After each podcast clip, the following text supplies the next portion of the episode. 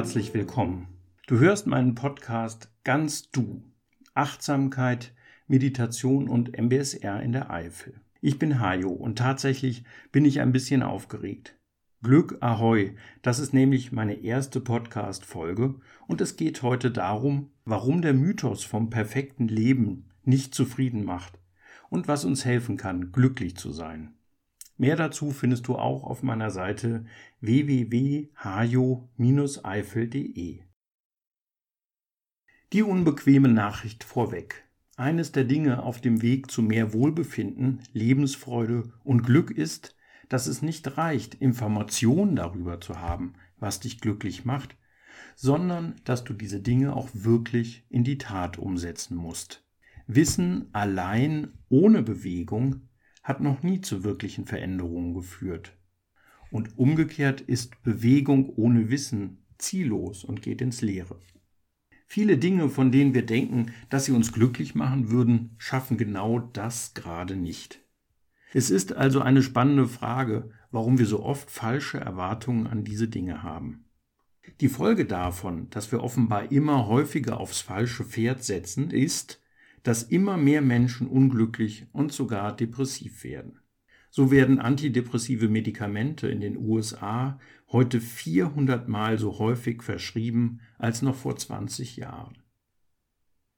So scheint also die Frage, was denn die richtigen Dinge auf dem Weg zu mehr Wohlbefinden und Glück sind, offenbar nicht so einfach zu beantworten zu sein. Wie kommst du zu mehr körperlich-seelischer Gesundheit, Lebenszufriedenheit und Stressbewältigung?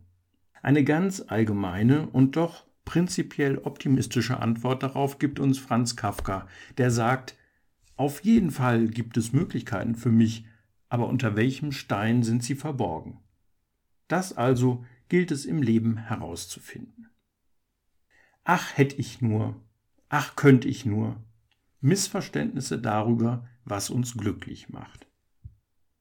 Mehr Geld, mehr Wohlstand. Fangen wir mal ganz handfest mit dem Faktor Geld an, auch wenn wir es schon ahnen. Die Gleichung mehr Geld gleich mehr Glück stimmt nicht unbedingt. Schon oft wurde diese Frage untersucht, inwieweit uns mehr Geld im Leben glücklicher macht. Erhöht ein höheres Einkommen die Lebenszufriedenheit, wenn du in einem relativ reichen Land wohnst? Die Antwort ist vielleicht ein bisschen. Wenn du in einem reichen Land wohnst und nur, sagen wir, 10.000 Euro pro Jahr verdienst, würde dich vielleicht mehr Geld tatsächlich glücklicher machen. Sobald man aber seine Grundbedürfnisse erfüllt hat, hilft mehr Geld nicht mehr so viel. Für die meisten macht dann mehr Geld kaum einen Unterschied. Und das gilt auch in der historischen Perspektive. Der Forscher David Myers hat das in seinem Buch The American Paradox erklärt. Im Vergleich zu ihren Großeltern sind junge Erwachsene heutzutage in viel größerem Wohlstand aufgewachsen. Aber zugleich hat der Grad am Glücklichsein etwas abgenommen. Und es gibt tatsächlich ein viel größeres Risiko, Depressionen und andere Arten von Sozialpathologien zu erleiden. Das ist paradox, weil unser Wohlstand objektiv gewachsen ist. Trotzdem waren die letzten vier Jahrzehnte nicht gekennzeichnet von gesteigertem subjektivem Wohlbefinden. Tolle Dinge kaufen können und erfolgreich abnehmen. Das bewusste Streben nach mehr materiellem Wohlstand macht sogar besonders unglücklich, wie die Forschung zeigt. Eine interessante Studie von Carol Nickerson hat dargelegt, dass eine ausgeprägt materialistische Haltung bei Studenten, verbunden mit dem Wunsch, später im Leben teure, tolle Dinge kaufen zu können, 20 Jahre später zu einer geringeren Lebenszufriedenheit geführt hat als in der Gruppe der weniger materialistisch eingestellten Studenten. Teure Autos, luxuriöse Kleidung oder sündhaft teure Technik zum Ziel zu haben, macht also nicht nur nicht glücklich, sondern tatsächlich vergleichsweise unglücklich. Ähnliches sehen wir in Bezug auf Körper und Schönheit. Auch hier zeigen Studien, dass Dinge, von denen wir vielleicht glauben, dass sie glücklich machen werden, wie zum Beispiel Gewicht zu verlieren oder sogar den Körper durch eine Schönheits-OP vermeintlich zu perfektionieren, unser Wohlbefinden im Gegenteil eher zu beeinträchtigen scheinen. Studien haben gezeigt, dass Phänomene wie Selbstmordgedanken, Alkoholkonsum, Verhaltensauffälligkeiten sich bei Menschen, die sich einer Schönheits-OP unterzogen haben, mit der Zeit klar verschlimmern. Und die Psychologin Sarah Jackson hat bei einer Untersuchung in Großbritannien herausgefunden, dass auch erfolgreiches Abnehmen einfach nicht so glücklich macht, wie wir vielleicht denken. Bei Menschen, die erfolgreich abgenommen haben, gab es nach vier Jahren eine 52 Prozent höhere Wahrscheinlichkeit, in einer depressiven Stimmung zu sein, als bei Menschen, die Gewicht nicht reduzieren konnten. Allen enormen positiven physischen Veränderungen zum Trotz. Und ein weiteres Beispiel, ganz abseits von Konsum und idealen Körpervorstellungen. Studien zeigen, dass auch perfekte Noten in Schule und Studium nicht dazu beitragen, das Wohlbefinden von Schülern und Studierenden dauerhaft positiv zu beeinflussen. Ganz vieles von dem wir also intuitiv annehmen, dass es uns zu Wohlbefinden und Zufriedenheit führen kann, hat letztlich keinen nachweisbaren positiven Effekt. Du kannst dir viele verschiedene Lebensbereiche ansehen und wirst immer wieder das Gleiche feststellen müssen. Ganz viele Dinge, auf die wir abzielen und für die wir vielleicht viel Energie und Zeit einsetzen, sind einfach nicht hilfreich dabei, wirklich zu mehr Glück und Lebenszufriedenheit zu kommen. Die meisten der Ziele, von denen wir denken, dass sie uns glücklich machen, tun dies nicht. Die gute Nachricht, wir können daran arbeiten, glücklicher zu werden. Die Forschung von Sonja Lyubomirski gibt Anlass zur Hoffnung. In ihrem Buch Glücklich sein warum sie es in der Hand haben, zufrieden zu leben, hat sie untersucht, welchen Anteil Gene und welchen Anteil glückliche oder tragische Lebensumstände daran haben, wie zufrieden wir uns fühlen. Genetisch festgelegt sind etwa 50 Prozent. Das meint, dass manche Menschen das Glas eher halb voll, andere das Glas eher halb leer sehen. Das Erstaunliche in der Untersuchung ist der Anteil der Lebensumstände und Ereignisse am Glücklichsein. Die Dinge, von denen wir annehmen, dass sie einen großen Einfluss haben, also zum Beispiel ein Autounfall, eine Querschnittslähmung oder ein großer Lottogewinn, all dies leistet eigentlich den kleinsten Beitrag zu unserem Glück. Anscheinend macht das nur etwa 10% unseres tatsächlichen Glücks aus. Und jetzt die gute Nachricht. 40 Prozent unseres Glücks werden von Handlungen, Intentionen und Gewohnheiten bestimmt. Und im Gegensatz zu Genen und Lebensumständen können wir diesen Teil wirklich kontrollieren. Sonja Lyubomirski sagt, unsere Handlungen, bei denen wir uns Mühe geben, haben einen großen Einfluss darauf, wie glücklich wir sind. Sogar mehr als die Gene und unsere Lebensumstände. Wir können also tatsächlich daran arbeiten, glücklicher zu sein. Das Problem ist, dass wir oft auf die falschen Dinge hinarbeiten. Wir investieren unsere Zeit und Energie in Dinge wie mehr Geld, teure Kleidung oder eine herausragende Karriere. Wir zielen auf diese Dinge ab, aber wir haben gesehen, dass es nicht das ist, was uns glücklich macht. Was also tun? Erwartungen und Maßstäbe, Idealbilder aus einer Traumwelt. Wie wir die Dinge in unserem Leben einschätzen, hängt natürlich immer von unseren Erwartungen ab. Und wir alle haben schon die Erfahrung gemacht, dass ein Urlaub oder eine Party, auf die wir uns riesig freuen, unsere hohen Erwartungen nicht entspricht und wir am Ende ziemlich enttäuscht sind. Umgekehrt funktioniert es genauso. Ein Treffen mit Freunden, auf das wir eigentlich gar nicht viel Lust haben, überrascht uns positiv und wir haben einen der besten Abende der letzten Zeit. Der Psychologe Jens Uwe Martens schlussfolgert aus dieser Erfahrung nicht etwa, dass wir nun also alle Pessimisten werden und unsere Erwartungen auf Null zurückdrehen sollten, sondern plädiert dafür, eher so etwas wie realistische Optimisten zu werden. Als ein solcher realistischer Optimist schaust du immer auch auf die Risiken einer Situation. Du versuchst, dass deine Erwartungen realistisch bleiben. Dazu kannst du dir regelmäßig deine Bewertungsmaßstäbe ansehen und vielleicht dann und wann auch nachjustieren. Der Mensch bewertet immer, das ist evolutionär gegeben. Denn wer die Dinge in gefährlich oder ungefährlich, in gut oder schlecht einteilt, lebt länger. Aber um etwas bewerten zu können, musst du eine Vorstellung davon haben, wie es idealerweise zu sein hat. Du brauchst einen Maßstab. Schwierig wird es dann, wenn deine Maßstäbe nicht auf Erfahrungen basieren, sondern vornehmlich durch deinen Medienkonsum geprägt werden. In sozialen Netzwerken, in Filmen oder der Werbung siehst du am laufenden Band ausschließlich wundervolle Urlaubsfotos, himmlische Sonnenuntergänge und schöne Menschen auf umwerfenden Partys mit toller Atmosphäre. All das prägt natürlich unsere Maßstäbe und wenn sich diese Idealbilder dann nicht erfüllen, erleben wir Enttäuschungen und bewerten die Dinge als schlecht. Jens-Uwe Mertens folgert daraus, würde man sich öfter klar machen, dass viele unserer Maßstäbe in einer Traumwelt angesiedelt sind, ginge es uns schon besser. Die Unbeständigkeit schätzen oder Leben heißt auch nicht Freude.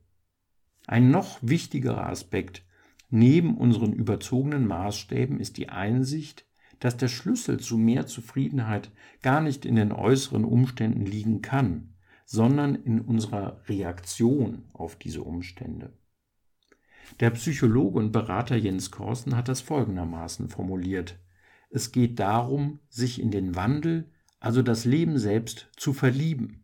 Das ist etwas fundamental anderes als die Haltung des bemüht ausschließlich positiv Denkenden, der versucht, sich die Welt in allen Aspekten rosarot zu denken. Damit wird man auf Dauer scheitern, weil nicht Freude immer auch die Voraussetzung für das Erleben von Freude im Leben ist. Ähnlich hat es auch der Philosoph Wilhelm Schmidt ausgedrückt. Im Gegensatz zu einem weit verbreiteten Gerücht ist so etwas wie Askese im Leben keineswegs lustfeindlich, ganz im Gegenteil. Wer zur Askese in der Lage ist, hat den größeren Genuss. Natürlich ist Genießen großartig und es ist auch wiederholbar. Aber Genießen braucht auch Pause.